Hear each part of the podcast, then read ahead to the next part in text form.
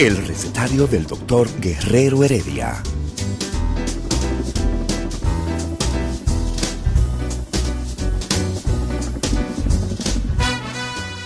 Una respuesta para cada pregunta. Una receta para cada problema. Ven a nuestra propuesta radial, amena, diversa y solidaria. Con alto sentido humano y profesional.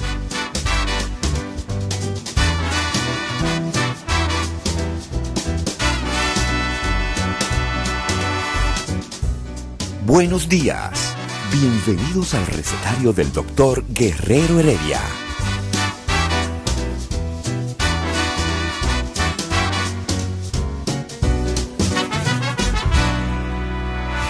El recetario del doctor Guerrero Heredia.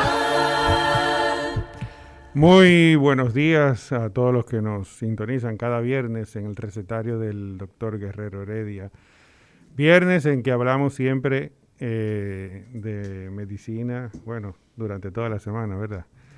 Eh, pero en este mes de agosto, que es el mes el que se ha dedicado a la lucha contra la diabetes, a conocer cuáles son los factores de riesgo, si yo estoy en riesgo de padecerla, si en mi familia ya hay, cómo yo puedo hacer para prevenirla. Pues en agosto se hacen muchas actividades eh, en pos de educar a la población para eh, disminuir las complicaciones que la diabetes puede generar en una persona y también en una familia, porque son complicaciones que van a afectar no solamente la salud de la persona, sino van a afectar la familia. Como cada viernes, pues eh, tratamos temas y tenemos invitados que nos acompañan eh, a, desarrollarlos.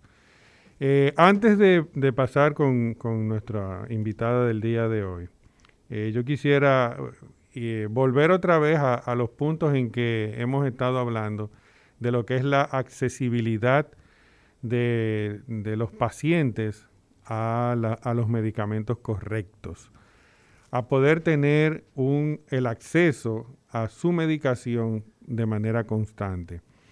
Y me refiero a lo que es la seguridad social. Y vuelvo a traerlo no solamente porque vamos a seguir recalcando siempre sobre esto, sino por un, un estudio que se publicó en el periódico Listín Diario, me parece que eso fue el 18 de agosto que se hizo la publicación, y es un estudio que se hizo, eh, según estuve leyendo, en el área del Cibao, en Santiago, eh, me parece, sí. Y el estudio hablaba de que una persona con diabetes tipo 1, y vamos a recordar que los pacientes con diabetes tipo 1 son aquellos a los cuales desde el momento de su diagnóstico, eh, generalmente son niños, adolescentes, aunque en la edad adulta temprana pudiera eh, diagnosticarse, pero generalmente es niños y adolescentes, a estos pacientes pues no, se le, no le funciona correctamente el páncreas, que es el órgano que tenemos en nuestro cuerpo, eh, dedicado o encargado a la producción de insulina. Por lo tanto, desde el mismo momento de su diagnóstico, estos pacientes necesitan que se les aplique insulina para poder vivir. Siempre que hablamos de insulina, eh, me gusta, eh, y sobre todo con los pacientes, me gusta decirle, porque hoy en día estamos en la era de, digital, eh, Olga, y, y, los pacientes muchísimas veces antes de llegar a nuestro consultorio ya han googleado, que es el término que usan, todos sus síntomas, sus signos y todas las cosas. Pues a mí me gustaría que googleen el nombre Leonard, terminado en D, Thompson. Leonard Thompson fue eh, la, la, primera persona en el mundo que recibió insulina. Y hay una foto icónica, característica, dramática de él antes de aplicarse la insulina y tres meses después de que se aplicó la insulina. Y el cambio, ustedes van a ver el cambio, es totalmente diferente. O sea, cuando usted lo ve antes de la insulina y ve esa foto después que la usó, dice, no, no es la misma persona. Porque la insulina realmente es la vida de los pacientes con diabetes tipo 1. Y volviendo al, volviendo al, estudio que le hacía referencia, era un estudio de corte eh, eh, económico sobre lo que era el acceso de estos pacientes. Y decía que un paciente con diabetes tipo 1 puede gastar la suma entre 15 mil y 57 mil pesos al mes para poder lograr su buen control metabólico y disminuir las probabilidades de complicaciones. Dentro de ese monto también hacían la salvedad de que, bueno, probablemente si consiguen las insulinas a nivel de lo que son las boticas populares o, las farmacias del pueblo, como se llaman ahora también, eh, los costos bajarían mucho. Pero, como sabemos, muchas veces la disponibilidad de las variables, o mejor dicho, de las formas diferentes, de los tipos de insulina, a veces no están. Y eh, el, tratamiento se hace corto. Entonces, fíjense lo mínimo, de acuerdo con ese estudio, en el cual ellos dicen que hay aproximadamente 27 mil pacientes diabéticos tipo 1 en República Dominicana, eh, tengo lo que es el reporte que se publicó en el periódico, no tengo el estudio a la mano, por eso no, puedo hablarle de la cifra exacta y saber si, si realmente estos números son eh, del país completo o, de, o solamente de esa área, 27 mil pacientes con diabetes tipo 1 no sé, me parece que es un, poco alto tal vez, pero no puedo hablarle con precisión. El punto es que si nos llevamos de los 15 mil, que es el punto mínimo que ellos ponen, y lo que por mes, y lo que nos dice la seguridad social hasta ahora, 8 mil pesos al año, nos estamos quedando sumamente cortos. Nos estamos quedando en probablemente, bueno, en probablemente no, en, menos de un mes de tratamiento, en menos de un mes de tratamiento para una persona que necesita un medicamento para poder vivir. Porque en el mismo momento en que esa persona deje de utilizar la insulina, un día, dos días, tres días, probablemente al segundo o al tercer día, ya esté, perdón, generando eh, sustancias que en el cuerpo le van a producir una complicación aguda llamada cetoacidosis diabética. Fíjense cómo es un medicamento que ese paciente no puede darse el lujo de decir, se me está acabando el potecito, en vez de ponerme dos veces al día, mejor me la voy a poner una eh, para ahorrarlo. No puede darse ese lujo porque probablemente haga una complicación aguda que lo puede llevar al internamiento y en última instancia a la muerte. Entonces yo creo que debemos de seguir haciendo hincapié en que eh, en nuestro país se revise este primero el catálogo del plan básico de salud y sobre todo que se revise ese monto o por lo menos que se revise lo que son las, las enfermedades crónicas, en este caso crónicas no transmisibles como hipertensión y diabetes, donde el paciente necesita su medicamento para toda la vida. Para toda la vida. No por un mes, dos meses, tres meses, para toda la vida. Y obviamente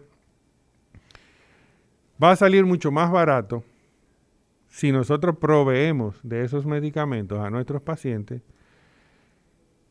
a que el paciente economice el medicamento, donde obviamente va a llevar una terapia mal o una terapia que no es la adecuada y haga una complicación crónica. Si la hace aguda y sobrevive, va a estar generando costos mayores. Pero si no hace actualmente una complicación aguda y genera una complicación crónica. Recordemos que las crónicas de la diabetes son la retinopatía, o sea, el paciente puede quedar eh, ciego, las nefropatía, o sea, el paciente, ya sus riñones eh, no funcionan adecuadamente y, y, hay que hacerle tratamiento sustitutivo, que es el que se llama la hemodiálisis o la diálisis peritoneal, o una complicación, por ejemplo, vascular, el paciente hay que hacerle algún tipo de amputación. Obviamente todo esto va a salir muchísimo más costoso a largo plazo que los 8, 15, 10, 12, 20 o 30 mil pesos mensuales que el paciente pueda requerir para tener un, una, un, control adecuado y eh, alejar en el tiempo las complicaciones crónicas de la diabetes. Bueno, vamos entonces a pasar con nuestra invitada en el día de hoy. En el día de hoy queremos hablar de educación en salud y en diabetes, pero específicamente en diabetes. Eh, porque si bien es cierto que la, eh, la nutrición, o sea, la alimentación adecuada, la farmacoterapia, o sea, la aplicación de medicamentos, ya sea medicamentos orales, las pastillas o inyectables como la insulina, y la actividad física, son pilares fundamentales para el buen control metabólico, el buen control de su paciente.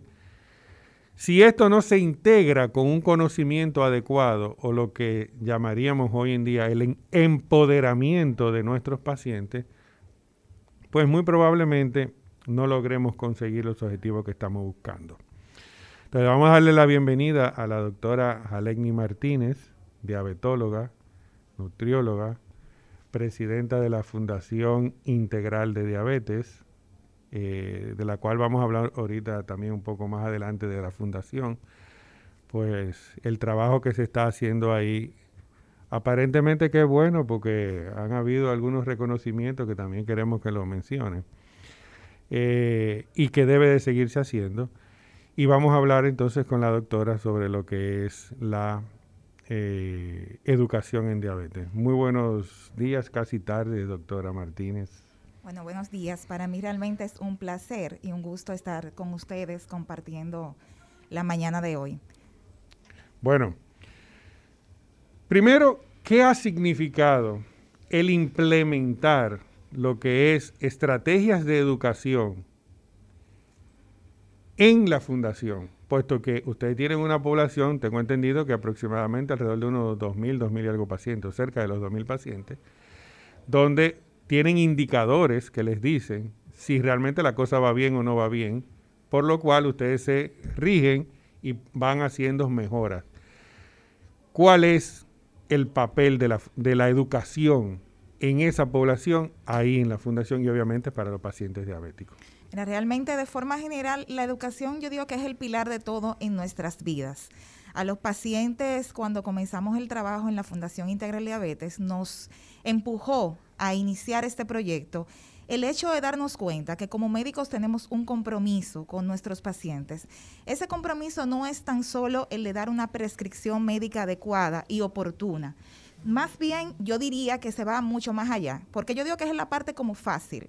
La parte difícil es el empoderar a las personas, es el darle el control de su condición, en este caso de diabetes, y hacerles entender que a veces tenemos pacientes que tienen 69 años con un estilo de vida. Pero 69 tú lo dices porque por la edad o porque son 69 años con diabetes porque es un viejo, ¿cómo es la cosa? No, no, no, no, porque a lo que me refiero es... Me llama la atención el 69 son de, 69 años haciendo una rutina No es que yo esté ahí todavía, me falta mucho, pero tú sabes. Bueno, eh, una rutina de vida. Y somos, somos seres de hábitos. La realidad es que nos habituamos. Entonces, si tenemos eh, a un niño es más fácil porque está más joven, tiene menos tiempo desarrollando una rutina. Sin embargo, cuando estamos hablando de una persona mayor, ya tiene, por decir un número, 69, 70, 50 años, teniendo un estilo de vida, desarrollando unos hábitos que ya están, ah, yo diría, yo Arraigados. claro que sí, yo digo que están impregnados en su ADN ya, más allá porque lo hacen a veces y lo hacemos, ¿verdad? es mucho más difícil hacer Claro que sí, hacer los cambios. ¿Qué implica la condición de diabetes? Porque me gusta referirme a la diabetes como una condición. Y así se lo explico a los pacientes. Y voy a abrir un pequeño paréntesis aquí para decir que el tema de la, de la condición va más allá, porque cuando vemos o estigmatizamos la diabetes como una enfermedad, eh, ya el paciente de por sí dice, bueno, ya yo estoy una persona enferma, ya yo soy una persona que, que estoy enferma, que no puedo... Se cree que tiene una sentencia de muerte sobre su cabeza. Exactamente, que se limita. Automáticamente se enciende un botón en el cerebro que dice, ya yo no puedo hacer eh, lo que yo quería hacer, ya no puedo, si, si es un estudiante, seguir estudiando, ya no voy a poder tener hijos. A veces las mujeres llegan con esa incógnita allá a la consulta, mujeres jóvenes recién diagnosticadas y dicen, doctora, es que yo quería tener hijos. Entonces entienden automáticamente que ya por la condición de diabetes no lo podrían hacer cuando esto es totalmente errado. La diabetes es una condición y yo lo digo siempre, no una enfermedad. Y la diferencia radica principalmente en que la condición es algo que tú puedes controlar, que el paciente tiene el control en sus manos, pero este control tenemos que dárselo nosotros, los médicos, a, a los pacientes. Antes de que cierre su paréntesis, siga, hay algo que usted dijo que me gustó muchísimo, y es el hecho de que el paciente entienda y conozca que no tiene limitantes. Nosotros eh, hace aproximadamente dos años más o menos, bueno, ahora uno casi por el COVID no, no, no cuenta el, el, el, 2020, pero pasó el 2020 y creo que fue en el 19, me parece, trajimos una eh, con un, atleta de alto rendimiento eh, en, en ciclismo. Y es un diabético tipo 1. Ese, ese joven, ese joven es, un, es una persona que está en el, en el equipo, ahora mismo, bueno, está con el equipo de la compañía Novo Nordisk, porque anda recorriendo el mundo llevando ese mensaje, pero es un individuo de, alta, eh, de alto rendimiento y, de, que, y que ha dado, ha ganado premios y medallas en su disciplina como atleta de alto rendimiento independientemente de si tiene o no tiene diabetes. O sea, es, una paciente, es un paciente diabético tipo 1 que utiliza insulina, que en el caso de él tuvo la oportunidad de acceso a la bomba de insulina que le facilita, pero que no se limitó a decir yo tengo diabetes, se me acabó el mundo, ya yo no, ya de algo me voy a morir. No, simple y llanamente sus padres, porque fue desde niño, entendieron esa condición, lo ayudaron a él, a él a entenderla y es, fíjense lo que ha logrado, atleta de alto rendimiento. Así es, o sea, definitivamente la diabetes, primero, no nos define como personas. Eso es algo que yo le digo también a los pacientes. Tú vas a seguir siendo María, tú vas a seguir siendo Juan, tú vas a seguir siendo Pedro. Tus sueños, anhelos, tus metas, tu vida diaria, saludable, evidentemente, eh, no tiene por qué cambiar, no debe de por qué cambiar. Inclusive, eh, una frase que también utilizo con los pacientes es, la diabetes nos empuja a todos a vivir como debemos de vivir, porque realmente ahí viene la parte de educación. ¿Qué es lo que tenemos que hacer? ¿Qué es lo que debemos de hacer? No tan solo las personas con diabetes, sino todos nosotros, todos los seres humanos. Debemos de llevar una vida y un estilo de vida saludable. Y esto se basa principalmente en actividad física de forma constante, eh, y también en una alimentación diaria saludable. No ¿Qué, es, ¿Qué es una alimentación saludable, doctor? Bueno, por esa, exactamente eso es lo que iba a decir, que no es justamente el estoy a dieta, y yo voy a, me quiero poner un vestido para una boda, que me quede bonito, entonces yo voy a bajar 10 libras, 20 libras, lo que sea, entonces yo me voy a, limitar a comer y voy a quizás hacer un poquito de ejercicio, entonces ya con eso ya yo entiendo que estoy bien. Para comer saludable hay que gastar mucho dinero. No, claro que no. Eso es algo en lo que nosotros trabajamos bastante en la fundación. Trabajamos con pacientes de escasos recursos y una de nuestras misiones es justamente eso, hacerles entender a los pacientes que, y hasta tenemos un ejercicio inclusive, que le damos un un número al paciente, le decimos, mire lo que usted puede comprar con esto, que no es saludable, y mire lo que puede comprar con esto, que sí es saludable. En, el, en el ejercicio, para que sepan, el dinero sobra. O sea, la misma cantidad de dinero queda dinero. vamos a desglosar un chin porque me gustó eso. O sea, ustedes le, presentan dos escenarios a los pacientes. Uno, vamos a suponer, qué sé yo, 1.500 pesos, por decir un número y le ponen en, en, con esos 1.500 pesos la canasta A, donde sería la alimentación no saludable, y la canasta B, donde estarían los alimentos que le van a proveer los nutrientes necesarios para él alimentarse, nutrirse, obviamente, con la misma cantidad de dinero sin necesidad de invertir o gastar más. Eso está interesantísimo. ¿eh? Claro que sí, y, los pacientes son los mismos que hacen el ejercicio. Y ponen molondrón en la canasta. sí, hay pacientes que les gusta el molondrón, el vegetal es saludable. Se puede comer.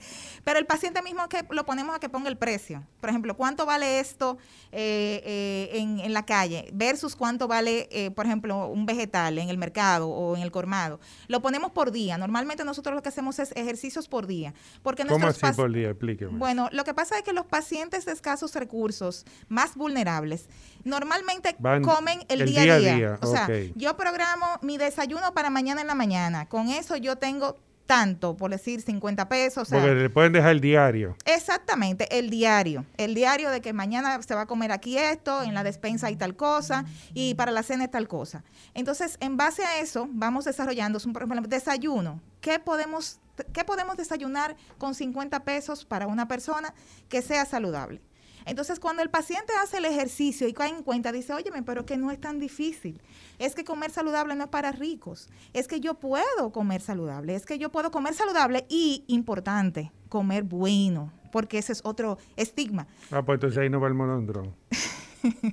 Pero hay gente que le gusta el molondrón y lo hacen bueno, guisadito y eso. Sí, había, una, había uno de los oyentes, una de las oyentes que, que me dijo que que me iba a enseñar a comer molondrón. Que, iba, que ella lo hace bueno. Que sí, pero es una, una batalla bastante difícil, pero Hay que abrir la mente, no podemos ser tan cuadrados, hay que abrir la mente. Yo, la verdad que no es mucho de mi agrado, pero estoy dispuesta.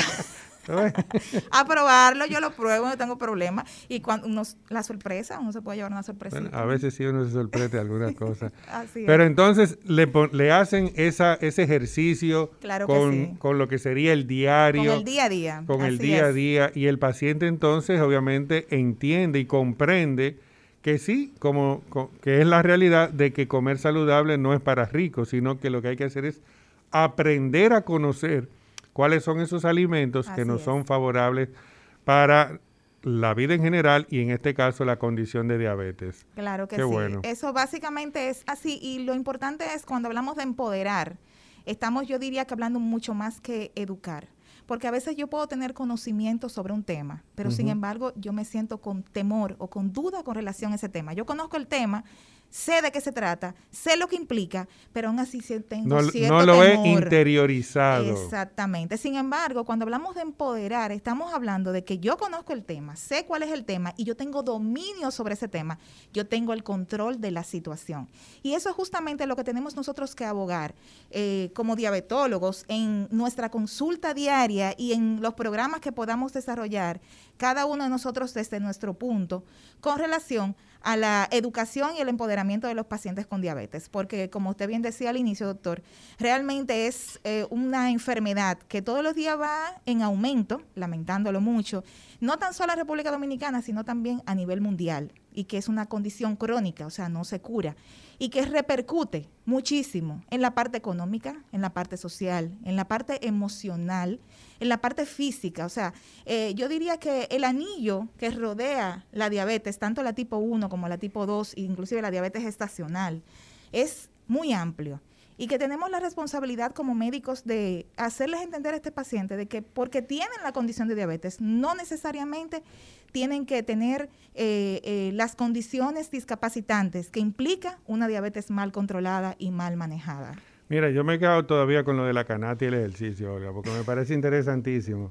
No, no, está, me parece muy interesante, sobre todo por, por porque eh, cuando en una casa hay una, hay una persona con la condición de diabetes, que es lo que casi siempre hemos aquí hablado, no es esa persona sola la que tiene la diabetes. O sea, eh, los cambios no es esa persona que tiene que hacerlo, debe hacerlo la familia porque está en los genes. Y si suponiendo que el sobrepeso y la obesidad sea un factor eh, que tenga mucho peso en la diabetes en esa familia, con que el que tiene la diabetes cambie, no va a cambiar todo. Tiene que cambiar la familia. Entonces la familia tiene que entender que esos cambios es para bien de todos. Y ahí me viene entonces a la mente la parte, por ejemplo, en los diabéticos tipo 1, o, mejor dicho, no en los tipo 1, en las familias donde hay pacientes con diabetes que tienen niños que aún no han desarrollado la diabetes, el papel que jugaría esa educación para hacerle los cambios a los adultos que se lo van a transmitir a los niños. Yo no hago nada con que yo tenga, eh, yo sea en mi casa, yo sea el que soy diabético, yo tengo un niño, pero en mi casa se sigue comiendo el resto. No, la comida de José y la comida del resto. No puede ser, porque el resto se va a impactar también por esa forma errada de alimentarse. ¿Trabajan ustedes con la familia o hay algún proyecto, por ejemplo, pudiera ser para trabajar con la familia? Eh, es una realidad. Nosotros no trabajamos de forma directa con la familia, pero sí tenemos un impacto indirecto en las familias de las personas con diabetes que asisten allá a la fundación. ¿Y a qué me refiero con esto? Bueno, hay personas que van con acompañantes porque ya son personas que tienen algún tipo de discapacidad que los limita, o personas que ya son adultos muy mayores que evidentemente pues ya tienen tutores, sus hijos, sus nietos, que son los que eh, ven por ellos, ¿verdad? Eh, entonces, esas personas sí, definitivamente trabajamos con el paciente y con eh, su tutor en este caso. Pero sí en la parte del impacto indirecto, que es ahí donde nos referimos. El impacto indirecto lo lleva directamente el paciente a su entorno, porque yo me voy un poquito más lejos de, su hogar. ¿Por qué? Porque a veces sabemos cómo vivimos, eh, tenemos una condición de hacinamiento donde el vecino es puerta con puerta con el mío, a mí me da el olor de la comida del vecino cuando estás haciendo su comida. No, hacen ese sofrito. Ya lo, así mismo Ay, yo tengo un vecino, mira Olga, yo tengo un vecino que todos los días a eso de entre las 8 y las 9 de la noche, sube ese olorcito a carnita asada. Yo le digo, pero no puede ser que le haga carne todos los días. Diario. Eso es una tortura. Es una tortura, no puede ser. Imagínate. Cuando es puerta con puerta. Así mismo es, imagínate. No, y, que, y la cultura dominicana es que tenga la cantinita, vecino, un chin de comida. Eso no se ha perdido, eso sigue. que gracias a Dios no se ha perdido. gracias a Dios este no se ha perdido, así mismo. La solidaridad continúa. Entonces, pues cuando vemos esto, vemos que el vecino del lado dice, oh, pero vecina, usted ha mejorado su peso, pero mire, yo la veo mucho mejor, pero yo no sabía que a veces esos testimonios llegan, ¿eh? A, veces también esa educación hay que llevar a los vecinos, porque entonces la señora o el señor empieza a bajar de peso y le dicen, pero fulano, tú estás enfermo. ¿Y qué es lo que te pasa? Porque tú como que no está, no está, no, no, como que no está bien, porque simplemente ha cambiado el estilo de vida y ha bajado de peso. Vamos a continuar con el tema después de la pausa que vamos a hacer en estos momentos. El recetario del doctor Guerrero Heredia. Muy buenos días todavía. Gracias por estar con nosotros. Vamos a recordar los teléfonos mientras la doctora sigue desarrollando el tema interesantísimo de la educación eh, para un mejor control de, de nuestras vidas y especialmente educación en diabetes para eh, impactar de forma positiva eh, tanto en el paciente que tiene la condición de diabetes como en la familia y en su entorno. Recuerden nuestros teléfonos, el 809-688-9850, eh, la línea internacional 1833-380-00 62. Vamos a ver, tenemos una, una llamada. Recetario, bueno. Sí, gracias, buenos días, ¿cómo están? Muy bien, gracias. Un programa ese, gracias a Dios. Gracias. Es Sandy que habla, ¿cómo están? ¿Todo tranquilo por ahí? Todo bien, ¿cómo le ha ido? estamos ahí trabajando durísimo, gracias a Dios. Diciendo, yo hice una pregunta por, por Instagram. Mi nombre eh, es Dari Torres 01. Ah, ok. Eh, las personas diabéticas pueden tomar, eh, o sea, pueden comer tallota, brócoli y coliflor. Vamos a responderle ahora, doctora.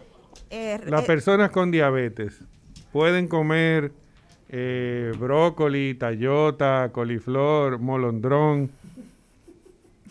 Todos los vegetales tienen luz verde para comerla, para que todos los comamos, o sea, todos podemos comer todos los vegetales. ¿Y la remolacha? Todos, todos los vegetales. ¿La remolacha también, doctor? Claro que sí. Pero la remolacha, la remolacha se hace azúcar. La remolacha tiene un índice glucémico alto, pero tiene mucha fibra. Y la fibra que contiene la remolacha... ¿Y hay alguna forma en la cual yo pueda comerla que me resulte eh, apropiada y que tenga no tenga tanto impacto? Claro, claro que sí, se puede comer al vapor, una porción, si la remolacha es muy grande, pues la mitad, si es pequeña puede ser una entera y incluirla en la dieta, no todos los días, pero sí se puede consumir. Y importante, no hacer jugos, porque las personas, eh, desde que le mencionan tengo anemia... La remolacha es buena para, para la anemia. El problema está... No hay que dar sangre la remolacha, doctora. ¿Eh? Esa es la fama que tiene, pero no es así. Remolacha con melaza para subir la, ay, Dios mío. la plaqueta. Ay, padre. Eso es eh, eh, mortal. Jamás no consumirla así. Comerla de forma directa es la forma recomendada porque tenemos no tan solo los nutrientes que tiene el, el, producto, o sea, en este caso la remolacha, sino también las fibras que contiene la misma, que también juegan un papel importantísimo a la hora de la absorción de los minerales y las vitaminas que contiene esta. Muy bien, doctora, usted nos estaba hablando eh, en el corte anterior de ese impacto que va a tener en la familia y en, en el, en el, en el, ambiente, en el entorno del paciente. Eh, y obviamente eso se está haciendo dentro del trabajo que está haciendo la fundación. Yo quisiera que nos hable un poco de la fundación, en qué consiste, dónde está su área de impacto y qué han hecho y hacia dónde van. Perfecto, bueno, pues tenemos este maravilloso proyecto que para nosotros nos apasiona bastante. Se llama Fundación Integral de Diabetes. Es un proyecto que ya tenemos seis años que iniciamos. En el mismo, pues, surge a raíz de lo que mencioné al inicio, de no tan solo preocuparnos por la parte medicamentosa del paciente, sino también por su parte emocional y por la parte educativa. Vamos a tomar esta llamada. Buenos días, Ah, bueno. Se cayó. Se cayó, sí. Entonces, como decía, surge a raíz de esto. ¿Qué vimos? Bueno, vimos como médicos eh, y trabajadores de la salud que trabajamos, valga la redundancia, en la parte de la diabetes, vimos que la educación en diabetes en República Dominicana está en pañales, siendo optimistas. Es la realidad. Es algo que no se está trabajando desde la óptica en que entendemos, no nosotros, sino también las instituciones internacionales que regulan y que dictaminan el manejo de la diabetes a nivel mundial. En República Dominicana todavía nos falta mucho, pero ese nos falta mucho a nosotros nos empujó a decir vamos a iniciar. ¿Por qué? Porque debemos de iniciar, por alguna parte se inicia. Y es ahí donde surge eh, la Fundación Integral de Diabetes. Actualmente estamos ubicados en Jaina, eh, San Cristóbal. Tenemos allá una institución en la cual, bueno, hemos crecido bastante en los últimos seis años, gracias a Dios. Y como usted bien dijo, actualmente tenemos una población de pacientes que se atienden allá de aproximadamente 2.000 personas. Seguimos con la fundación ahora. Buenos días, recetario. Buenos días que a mí me da mucha comezón debajo de los pies. Ajá. ¿Y esa comezón es el día completo o es en algún momento? Algún, algunos momentos. En algunos momentos. ¿Usted es diabético? Exacto. No, todavía yo no me he examinado si soy diabético, ¿no? Ah, bueno. Bien, lo importante sería que usted visite primero un médico que le haga una evaluación completa para ver cómo está su condición general de salud eh, obviamente durante, durante ese examen, pues también incluirían lo que serían sus pies para determinar si hay o no alguna condición que esté generando ese, ese sentimiento que usted tiene. Y a partir de ahí, pues entonces se tomarían conductas. Pero lo, lo primero que debe hacer es visitar su médico o un médico de su comunidad. Seguimos con la fundación, doctora, en lo que siguen nuestras llamadas. Entonces, básicamente eh, tenemos este proyecto en el cual pues hemos podido implementar eh, eh, programas dentro del mismo, que hemos visto la necesidad, ¿verdad?, que, que, está en la comunidad.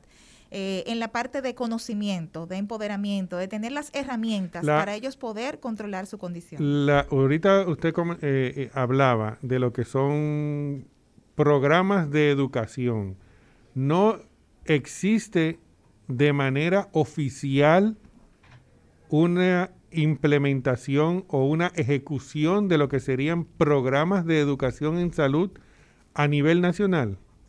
Bueno, que yo conozca, no. En los hospitales no se está haciendo.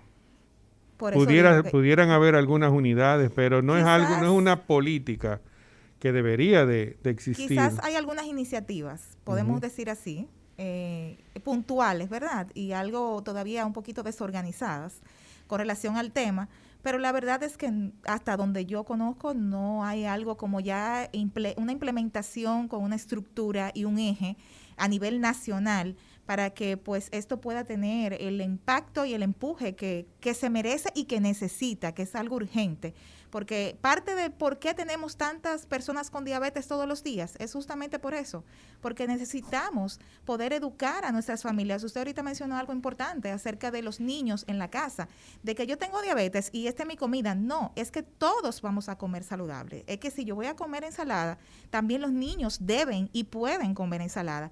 Pero a veces como padres queremos decirle al niño, come ensalada, pero yo no me la como como madre. Entonces, ¿cómo hacemos eso? Tenemos que educar con el ejemplo, ¿verdad que sí? Claro. Entonces es parte de que el día a día, cada día se da un pequeño paso, pero ese paso cuenta para tener una mejor calidad de vida. Fíjate, y e, eso es tan importante como que esa prevención debe venir desde el útero, desde que está la mujer gestante, para que se vaya eh, introduciendo eh, así como para utilizar una palabra que tú usó ahorita, en el ADN de ese bebé, esos cambios que generen cambios de conducta alimentaria que nos lleve entonces a un futuro, una generación, no como hay ahora de cristal, sino una generación de hierro en términos de que estarían blindados inmunológicamente, o sea, con un buen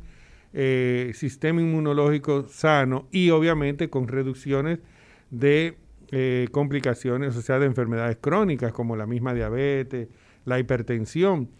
No es posible, o sea, no es verdad que un niño va a comer vegetales si desde pequeño él no ve, no es que se lo den, él no ve que en su familia comen vegetales, porque es algo tenemos que tener claro que lo que los niños comen es lo que ellos ven. Lo que comen papá y mamá es lo que come el bebé, o sea, el niño. Es un gusto aprendido por cada uno de nosotros. Que después de grande nosotros tengamos aberraciones y queramos comer eh, molondrón es otra cosa. Pero uno decide iniciarse en la alimentación saludable para entonces uno poder tener generaciones, porque obviamente el impacto no lo vamos a ver hoy, pero sí debemos verlo a futuro. Así como se están haciendo iniciativas para el cambio climático y que de la disminución del CO2 y que, bueno, y que si los, eh, eh, eh, combustibles fósiles, también tenemos que hacer cambios para que a futuro nosotros tengamos generaciones mucho más fuertes, comiendo mucho más saludable. No podemos, no podemos eh, eh, hablar de justificar la obesidad. Yo vi, no recuerdo, yo creo que no fue aquí que yo lo presenté, Olga. Yo vi una revista de moda eh, muy conocida a nivel internacional, donde presentaban una persona obesa y decían que esta es la nueva normalidad.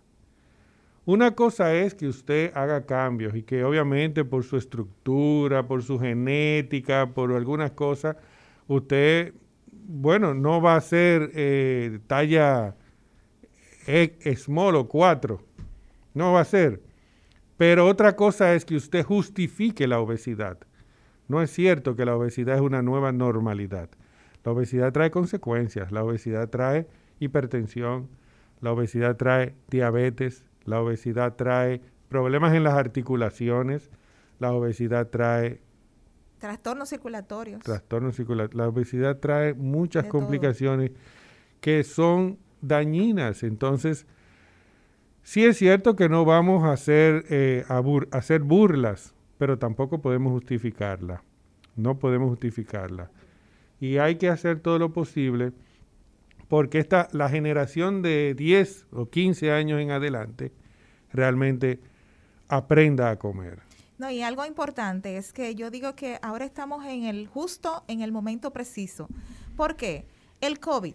El COVID nos ha empujado y nos ha, bueno, eh, yo diría que nos ha dado de todo, o sea, eh, eh, emocionalmente, para nosotros darnos cuenta de qué debemos hacer y qué no, qué estábamos haciendo bien y qué no.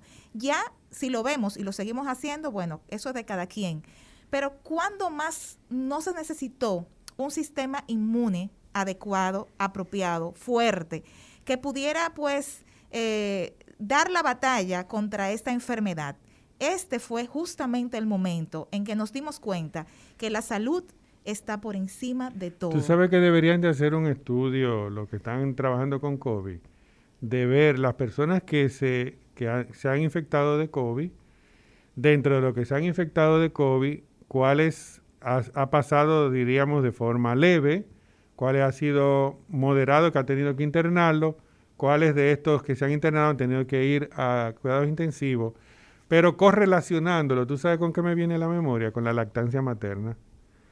Sería interesantísimo ver qué impacto pudo o no haber tenido la lactancia materna en estas personas que tuvieron COVID.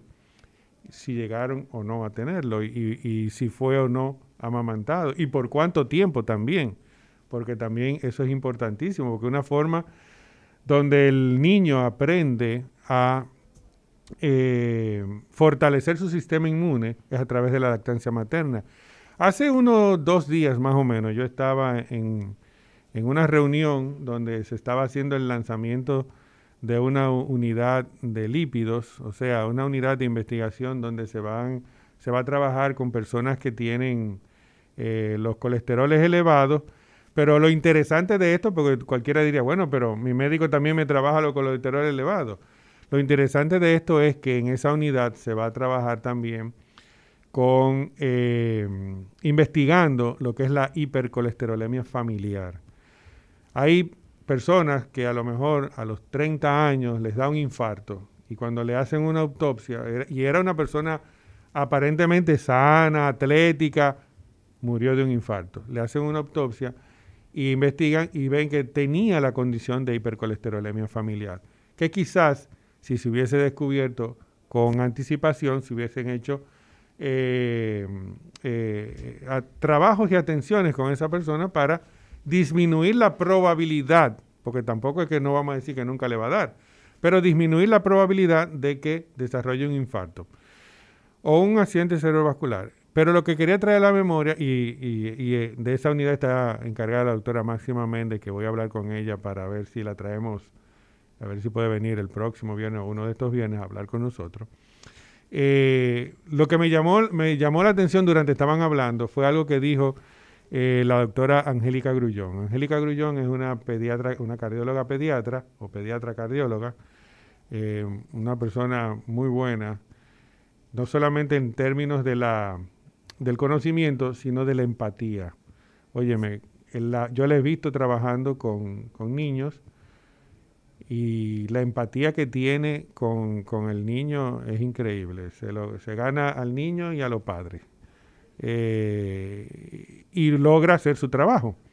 Pero ella decía algo, cuando, porque ella es parte de, ese, de ese equipo, decía que esos infartos eh, a los 30, 40 años pudieran ser, estas palabras, no me acuerdo la palabra exacta, voy a decir yo mis, con mis palabras, pudieran ser eh, culpa del pediatra.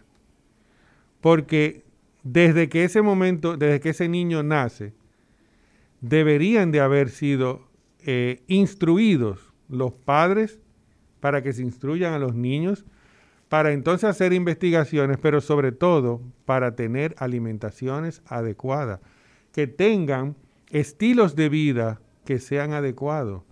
Porque si yo sé que yo pudiera tener una condición que a futuro me puede ser deletérea a mí, a mis hijos, a mi esposa, a mi, a mi entorno, definitivamente yo voy a hacer algún cambio.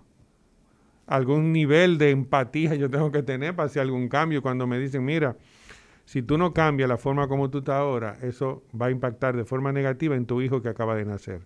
Yo creo que todos los que tienen un hijo van a hacer algún cambio, por poco que sea. Y realmente me, me llegó y me, me, llamó mucho la atención porque sí, o sea, no es que uno diga son culpables, pero son eh, deberíamos, y es lo que estamos hablando de la parte de educación, deberíamos de tener mucho más impacto en la familia para que los cambios se hagan. Y vuelvo otra vez a que las generaciones futuras van a tener entonces un, un mejor desarrollo, van a ser mucho más saludables y van a ser eh, de hierro y no de cristal. Son la, que es la generación lamentablemente que tenemos ahora.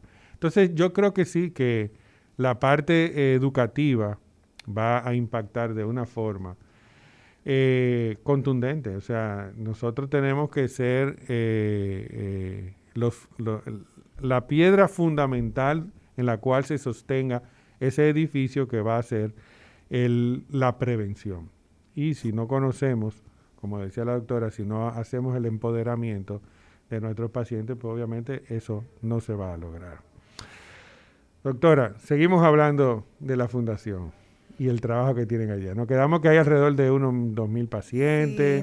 pero yo me enteré por ahí que ustedes le dieron un, premio. ¿Cómo fue eso? Nos dieron un reconocimiento. Bueno, hemos tenido varios reconocimientos en el 2020 para... Ah, varios, no fue uno solo. No, ah, pues, a, lo largo, de los seis años, bueno, hay que decirlo.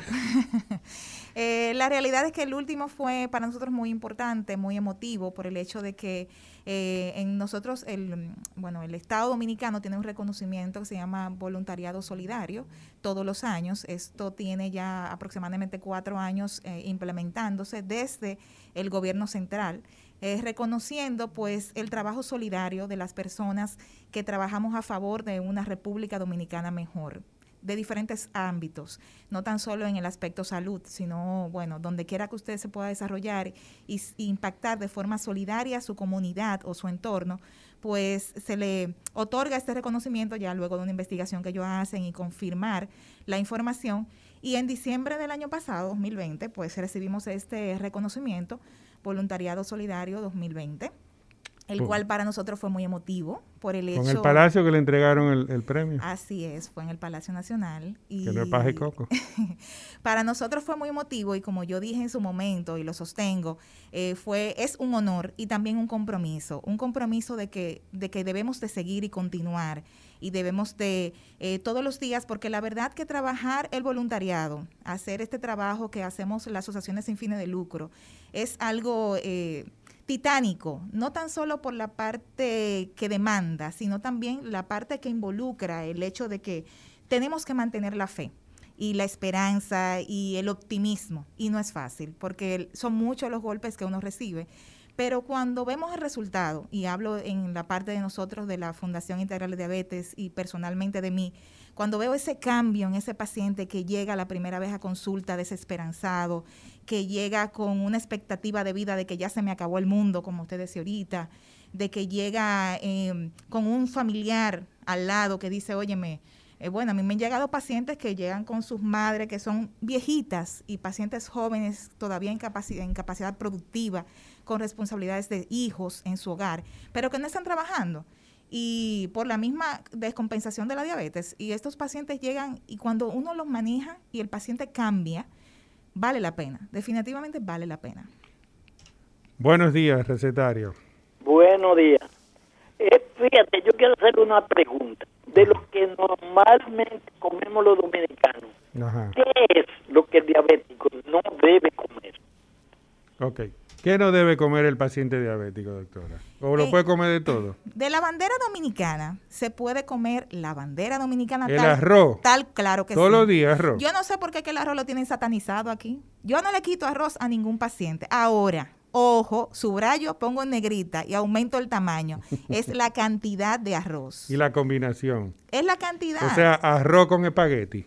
No, no, no, vamos a, vamos a limitarnos. El oyente dijo bandera dominicana, dígase arroz, habichuela, carne y una el, El espagueti también era en la bandera. No, no, no. Oh. Es verdad, esa, esa, no es la bandera. La bandera nosotros es arroz, habichuela y carne. Cuando la proteína no llega, el arroz con espagueti. No, es la cantidad. La cantidad es, es la clave. Usted puede comerse su arrocito, pero una taza de arroz No, sí, no cocine. La gente es una cantina, entonces guarda y para la tarde vuelve y come arroz. Oye, ¿tú sabes lo que es un conconcito crujiente a media tarde, de ese que quedó del mediodía? Eso es veneno. veneno. Con un aguacatico, ¿eh? Para ese estómago. ese es el problema. En los excesos, ese es el problema. Los excesos, no podemos excedernos. Usted puede comerse una porción pequeña de arroz, una porción de carne que sea asada a la plancha o como la gente dice, hervida. Eso muy no frita. Claro que no, eso bien sazonadito. Bien sazonadito. No, mira, óyeme, yo cuando tenía como 16 años, menos, 15, 16 años, me, eh, me dio una cosa que tú me quitaron toda la grasa.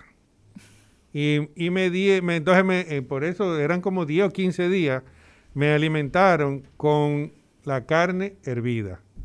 Le cogí odio. Yo creo que ahí fue que le cogí el molondrón también. no, pero bien sazonadita, se le busca su vuelta. Y poner en la parte donde se ponía el arroz, que era una cantidad grande, poner vegetales la mitad del plato, el 50% de su plato, vegetales. ¿Cuáles vegetales? Lo que a usted le guste, lo que usted prefiera, lo que estén de temporada, el aguacate es excelente, pero no se coma un aguacate entero, porque también... ¿Un aguacate entero no? No, entero no, usted solito no. Bueno, ya en mi casa en mi casa somos cinco y un aguacate no da para al mediodía. Debería de, debería de dar para todos. ¿Y quedar? No, y quedar no, pues son cinco, ¿verdad? Y también dependiendo del tamaño del aguacate, porque hay que ser realista. Un aguacate copenoy. ¿Sabes cuáles son esos? Los que parecen pera, que son largos y buenos que son esos aguacates. Bueno, el punto es que para eh, concretizar con el oyente, puede comer la bandera dominicana, pero incluir más vegetales que arroz, su habichuela puede agregarla o su grano. Pero dígame de los espagueti, ¿puede comer espagueti? Puede comer pasta, claro que sí, pero esa pasta no puede ligarla al mismo tiempo con el arroz, ni, tampoco con víveres, ni, tampoco con frito. ni tampoco con pan. Pues tú sabes lo bueno que es de desayuno, uno espaguetito con frito.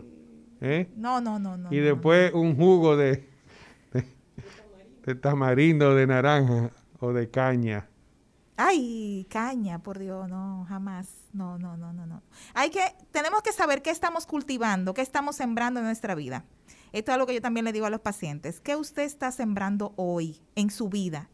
¿Qué yo estoy sembrando en mi vida? Bueno, si usted come de forma inadecuada, usted sabe que está sembrando enfermedad, complicaciones, más gastos, porque a, veces el paciente dice, "No, es que yo soy yo soy pobre y yo", entonces, no, señor, es que el que menos tiene es el que más debe de cuidarse. Usted gana menos, cuídese menos porque los medicamentos están carísimos, las visitas médicas carísimas y no vamos a hablar de los internamientos y los ingresos que usted va a tener por no comer de forma saludable. Y la papa y la yuca, cuénteme de eso. ¿Se puede comer papa y yuca? En los pacientes con diabetes no se recomienda consumir ni papa, ni yuca, ni los plátanos maduros, eh, por el hecho de la carga calórica que tienen las mismas. Entonces, no se recomienda consumirlos. Tenemos otras opciones, entonces vámonos por las otras opciones. Porque ¿por qué nos empeñamos en comer lo que no podemos? Porque es más bueno. No, no, no, no, no. Vamos a lo que sí.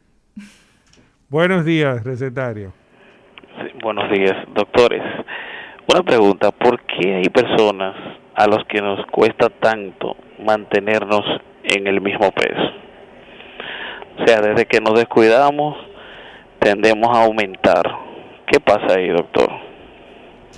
Muy bien, gracias por su pregunta. Doctora, ah, yo bajo de peso, me hago una dieta, bajo de peso, pero a las tres semanas vuelvo y subo. ¿Qué pasó ahí? ¿Cuáles serían las posibles causas. causas de que no mantengo el peso? Mira, lo primero es para enfocarnos en la pregunta directa del oyente, es que tenemos que individualizar los casos. Todos somos diferentes, pero dando una regla general, eh, lo que más pasa, lo que más comúnmente ocurre, es la parte de que no, hace, no hacemos cambios en nuestro estilo de vida, sino que hacemos dieta.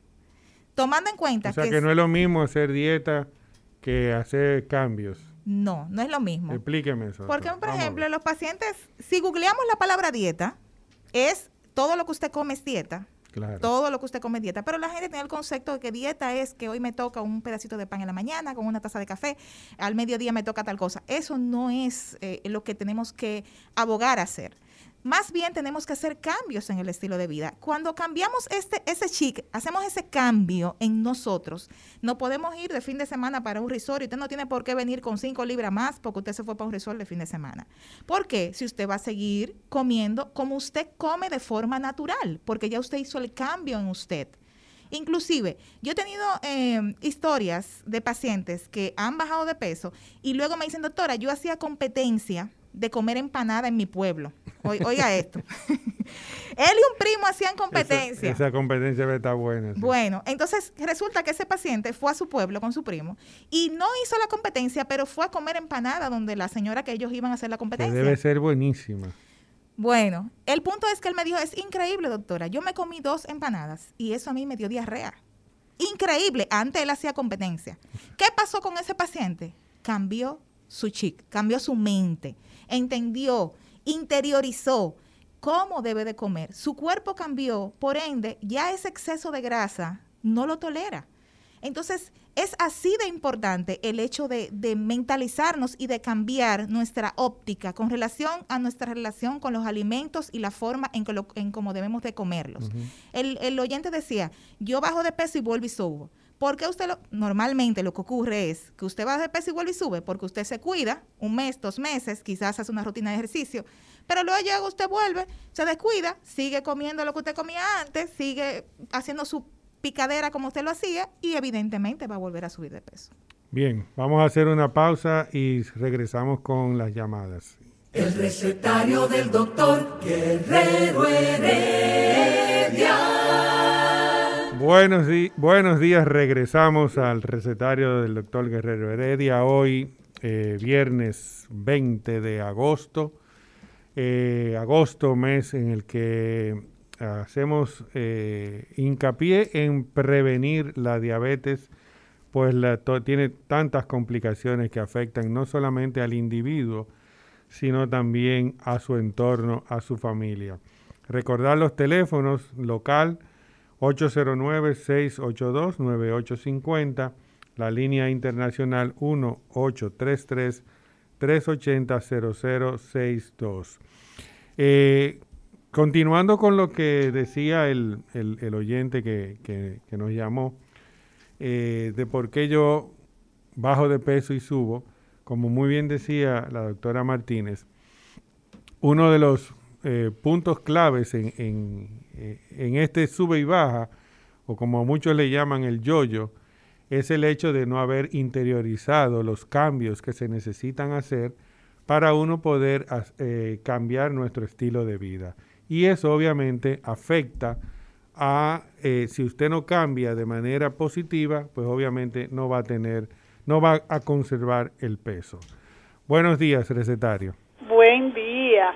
Eh, doctor, yo estoy llamando porque yo la glicemia en 137 y la glucosa en 7 y yo quería saber si ya había que medicarme. Ok, eso le, le, mandaron a hacer esos análisis y el azúcar salió en 137 y la hemoglobina glucosilada en 7. Ajá. Y anterior a eso no había tenido niveles elevados. sí, bueno, muchas veces me salían en 121, con la glucosa en 6 eh, y así, pero últimamente no ha pasado de 137. Okay. Y ahora la glucosa, la, la hemoglobina glucosilada, me salió en 7. Entonces, ¿ya cree que eh, es justo medicarme? Doctora, hemoglobina glucosilada en 7 y una glicemia en 137. Y entendí que no se está medicando. No se está medicando. Bueno, lo primero que ella tiene que tener es un diagnóstico. Porque yo digo, lo que no sabemos, no lo atendemos tiene que tener su diagnóstico. En este caso, por los datos que nos da, aparentemente tiene una prediabetes si no le ha subido a más de 136. Aunque tenga una glicosilada en 7, pero había que tomar esa glicosilada. No, pero es una basal en 137. ¿eh? Ah, bueno, bueno. Es una basal. ella tiene. que tener su diagnóstico, ya sea en el mejor de los casos, eh, una prediabetes o ya una diabetes tipo 2. Entonces, en el caso del diagnóstico, pues evidentemente hay que medicarla tomando en cuenta y ojo también de que no todos los pacientes con diabetes tienen que ser medicados. Hay que individualizar los casos, vuelvo y digo, y ver la condición de este paciente. Hay pacientes, yo tengo pacientes que con una alimentación saludable, cambios en el estilo de vida, mejoran peso, pues mantienen los niveles de glicemia a raya. Pero son pacientes muy bien educados. Claro que sí, son pacientes que se lograron empoderar de su condición y pues ya tienen la condición también eh, eh, física, genética, que le permite eh, pues poder producir esa insulina que sería suficiente, ¿verdad?, para poder controlar sus niveles de glicemia.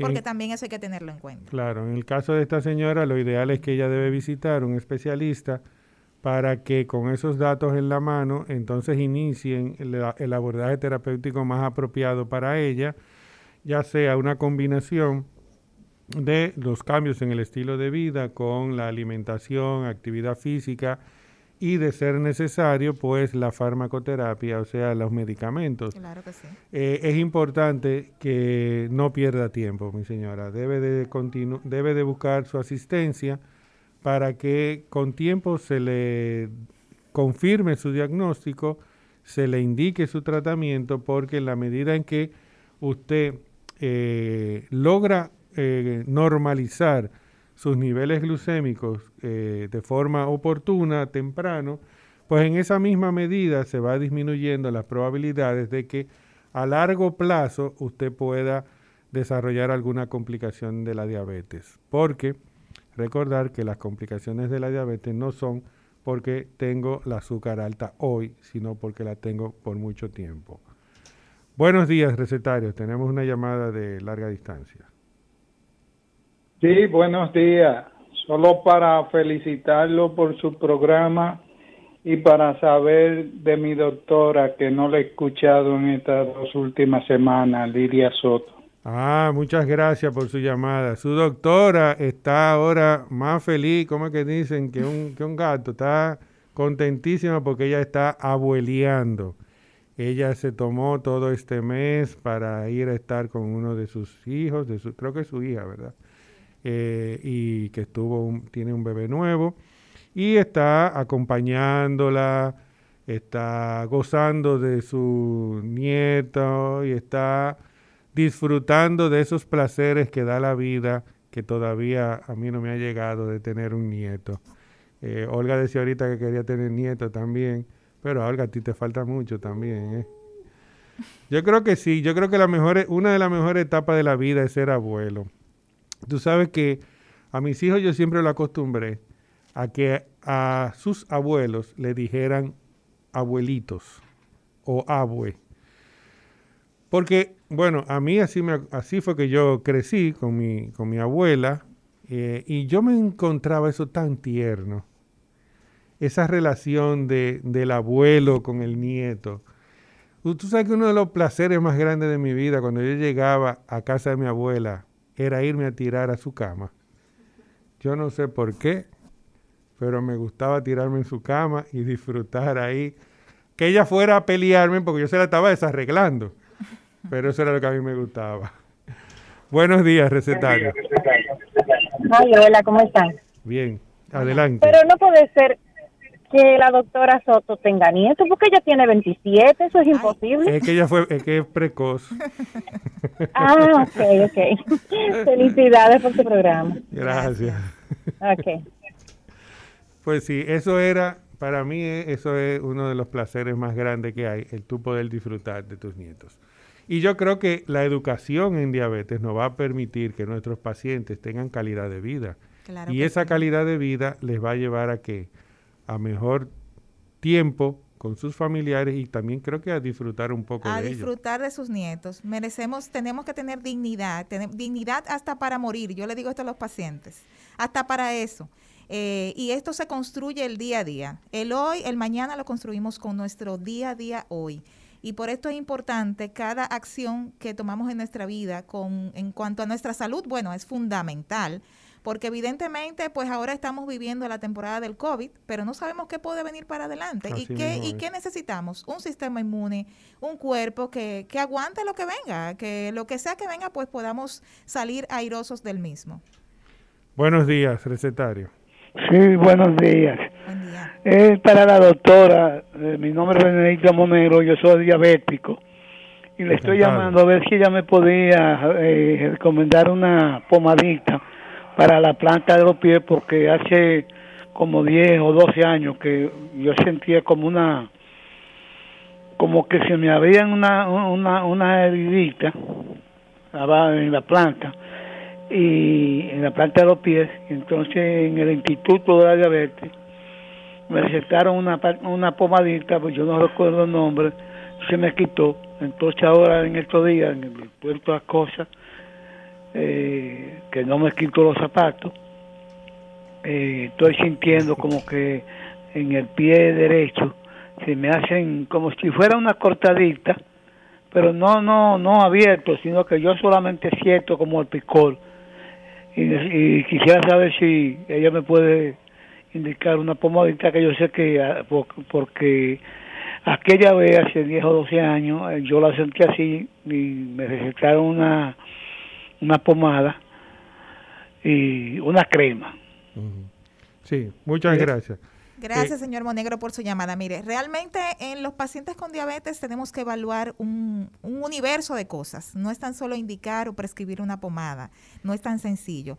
Lo que yo le recomiendo es que vaya a su diabetólogo, que me imagino que tiene un diabetólogo de cabecera, que le, le enseñe lo que tienen los pies, que él le evalúe y que pues, dada ese examen físico y, por qué no, hasta de laboratorio, si es necesario, si el médico lo considera, pues usted sea medicado de forma correcta. Yo ahora con la virtualidad, también hablando del tiempo que acabamos de pasar, de estos casi dos años de COVID, eh, eh, no estoy muy de acuerdo en el tema de estas consultas virtuales y todo esto, porque perdemos mucho en las mismas. Eh, entiendo que los pacientes se merecen, y se lo digo de forma directa al señor Monegro, usted se merece que lo evalúe un médico y que lo atienda con el criterio enteramente que usted, vuelvo y digo, merece para tener un buen diagnóstico y un buen manejo. Así que vaya a su diabetólogo. Sí, claro, y debe estar, eh, debe serle visto y al momento que tú ves lo que tiene, ahí ya tú sabes que se le va a indicar. Así es. Buenos días, recetario. Sí, buenos días, mis queridos doctores, ¿cómo están? Muy bien, gracias por llamarnos. Qué bueno. Mire, yo soy una paciente de Santiago eh, que en el 2018 me diagnosticaron este diabetes, con yo tenía 128 cuando fui. De ahí para abajo yo tenía 135 libras y me puse a caminar y a comer saludable y bajé a 120.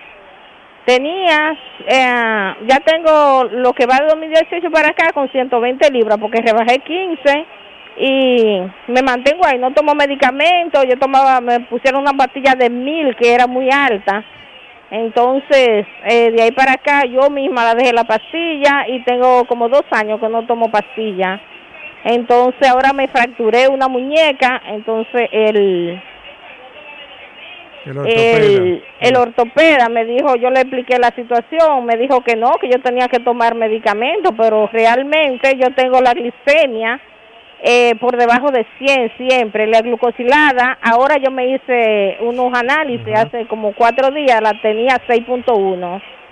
¿Usted cree que tenga que tomar medicamento? Gracias por su llamada. Aquí nos miramos los dos. Bueno, el tema está. Mira, tiene, es interesante la llamada. Muy interesante. porque tiene dos puntos que vamos a tratar. Dos puntos. Yo lo veo de, dos vertientes. Lo primero es, eh, yo diría que no es, eh, no es el hecho, es el cómo pasó el hecho. Más bien.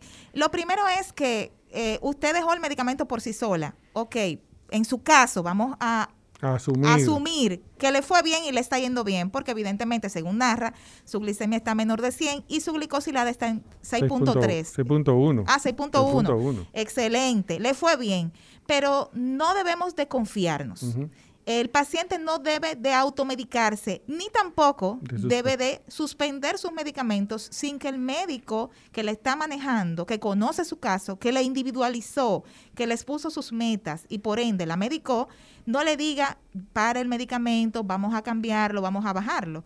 Entonces, en el caso particular suyo, aparentemente, vuelvo y digo, le fue bien, pero no es un mensaje adecuado el dar que los pacientes pues dejen sus medicamentos porque se sienten bien, porque en los pacientes con diabetes son una caja de Pandora. Pueden decir, yo me siento bien, yo dejé el medicamento, pero cuando usted evalúe a ese paciente, pues, oh sorpresa. Claro, y tener en cuenta que la diabetes no da síntomas, eh, por lo tanto, pues sí, por en la mayoría de los casos, y, por lo tanto, eh, el yo me siento bien no es un parámetro confiable. Lo ideal es que eh, tenga un seguimiento regular con su médico diabetólogo y bueno, si no la necesita el medicamento no lo va a necesitar. Pero fíjate también uno de los puntos interesantes de ella. Ella hizo cambios en su vida. Claro. Y ella, al hacer cambios en su vida, bajó de peso. Al bajar de peso, muy probablemente se eh, rompió lo que en términos eh, técnicos llamamos la resistencia a la insulina. Su cuerpo empezó a manejar de forma correcta sus niveles de azúcar y aparentemente por eso ella se ha mantenido en valores que son apropiados, como eso que ella habló de eh, glicemia por debajo de 100, creo que fue que dijo, y una glucosilada eh, eh, de 6.1. eso, desde ese punto de vista, creo que ese es el mensaje que debe de, recibir todos, todos nuestros pacientes y nuestros oyentes. Cuando usted hace cambios favorables y ahí viene a la pregunta que hizo también el otro oyente de por qué yo bajo y vuelvo subo. Cuando usted hace cambios favorables, interioriza esos cambios y no es cambios que hizo por una situación puntual, sino porque usted entendió que es lo correcto, tuvo un asesoramiento correcto y entonces mantuvo ese peso perdido, es muy probable, no es una promesa, pero es muy probable que ese individuo, ese paciente, pues o requiera menos cantidades de medicamento o no requiera medicamento como aparentemente es el caso de esta señora. Quiero aprovechar también eh, algo que dijo, la, eh, eh, que dijo nuestra oyente. cuando se refirió a, supongo que era la, metformina de mil miligramos, que era muy alta, algo así fue que dijo. Eh, y, esto es algo que le digo mucho a nuestros pacientes y quiero aprovechar eso para, mencionarlo aquí. Los medicamentos de la diabetes y medicamentos en sentido general, la cantidad de miligramos no determina si un medicamento es más fuerte o no que otro. La cantidad de miligramos no dice que este medicamento es más fuerte que aquel. Por ejemplo, la metformina de mil miligramos no es más fuerte que una glimepirida de 4 miligramos. Fíjate en la comparación que le estoy poniendo. La metformina de mil miligramos no es más fuerte que la de glimepirida de 4. Una glimepirida de 4 en una persona que no la requiera y que esté tomando solo esté controlada solo con metformina de 1000, tú le quitas la metformina de 1000 y das glimepirida de 4, ¿sabes qué va a pasar? Va a ser una hipoglucemia severa y probablemente haya que llevarlo de internamiento. Entonces, los miligramos no determinan que algo sea más fuerte o no que otro. Buenos días, recetario. Bueno, sí, lo, bueno, eh, me interesa saber, tengo una inquietud, si una persona que no es diabética, por lo menos tiene su, su nivel entre los 90 y si el comer eh, dulce en abundancia acelera a que usted sea diabético, si eso depende de la edad o qué. muchas gracias por su pregunta. Doctora, eh, si yo como dulce y no soy diabético, ¿me hago diabético? O sea, el que yo coma dulce me va a llevar a ser diabético. Si lo hace en exceso, sí, definitivamente. Recordemos que estamos hablando del inicio del programa en estilo de vida saludable. Eh, los dulces tampoco, yo digo, no podemos satanizar ningún alimento. El problema es cómo lo comemos y la cantidad en que comemos los mismos. Los dulces, y algo que quiero señalar con relación al impacto a nivel de la familia. Eh, tenemos la cultura, por cultura, que los niños pueden comer dulces. Eso no importa porque son niños, que coman muchos dulces. Nadie debe de comer mucho dulce porque estamos exigiendo a nuestro cuerpo un dulcito después de comida. Claro, pero usted puede, si no tiene diabetes, un dulcito de coco. Si no tiene diabetes, usted se puede dar un postrecito de vez en cuando. El problema es en la exageración. En que, en que en la mañana es algo dulce, al mediodía algo dulce, en la tarde un dulcito y en la noche otro dulcito y hay que ver la cantidad, porque yo tengo pacientes que me dicen, doctora, ahora, en la, bueno, en la, en la pandemia, en el encierro, había gente que compraba tarro de helado y era una sola sentada. ¿Y las? Las frutas es, tienen azúcar, pero se pueden consumir. Después de las 6 de la tarde se puede comer fruta. Claro que sí, yo no entiendo por qué que la gente dice que no. Y no es que, que después de las 6 se convierte en azúcar. La fruta va a seguir siendo la fruta. A las 6 de la tarde, a las 8 de la mañana, a las 10 de la noche. Es la misma fruta y es tu mismo cuerpo. O sea, ¿por qué se va a transformar en otra cosa si es la misma fruta y es el mismo cuerpo? ¿Qué ecuación hay diferente para que eso varíe? Puede comer fruta en la noche a la hora que usted quiera comerse su frutica, puede hacerlo. Y en cuanto a lo de los dulces y el, y diabetes, eh, creo que él también el punto iría porque si ingiere mucha cantidad de dulces y no tiene actividad física, o sea, y es sedentario, va a ser obeso. Claro que sí. Y el obeso, pues, probablemente lo lleve a desarrollar diabetes, sobre todo si tiene factores de riesgo. Y vamos a recordar algunos de los factores de riesgo de la diabetes, como son eh, familiares de primer grado, o sea, papá, mamá, abuelos que hayan tengan o hayan tenido diabetes. Y recordar aquí que no importa la edad en que su padre o su abuelo desarrolle diabetes, ¿eh? Porque a veces uno haciendo la historia clínica le pregunta a los pacientes, ¿en su familia hay o había alguien con diabetes? No. Y el de al lado le dice, pero fulano tiene. Ah, bueno, pero eso, fue, después, de, después, de, viejo. Después de viejo, sí. No importa la edad en que desarrollaran la diabetes, eso está en los genes. Entonces ya si, si su abuelo, su papá o su mamá lo tiene, usted lo tiene en los genes. Claro. Si usted está en sobrepeso o obeso, si usted tuvo un hijo que pesó 8 libras o más al momento de nacer, entonces, todo esto son factores de riesgo que si usted no lleva una alimentación saludable y equilibrada, y equilibrada y saludable incluye eso de que no debe ingerir eh, grandes cantidades de alimentos con azúcar, pues obviamente la obesidad lo va a llevar a desarrollar diabetes. Buenos días, recetario. Hola. Hola. Eh, sí, buenas. Escuchamos. ¿Me escuchan? Sí, Yo tuve hace 18 años un hijo macrosómico, o sea, él pesó 10 libras y algo. Él se mantiene, o sea, ¿quién es que puede desarrollar la diabetes cuando eso sucede? ¿La mamá o el hijo?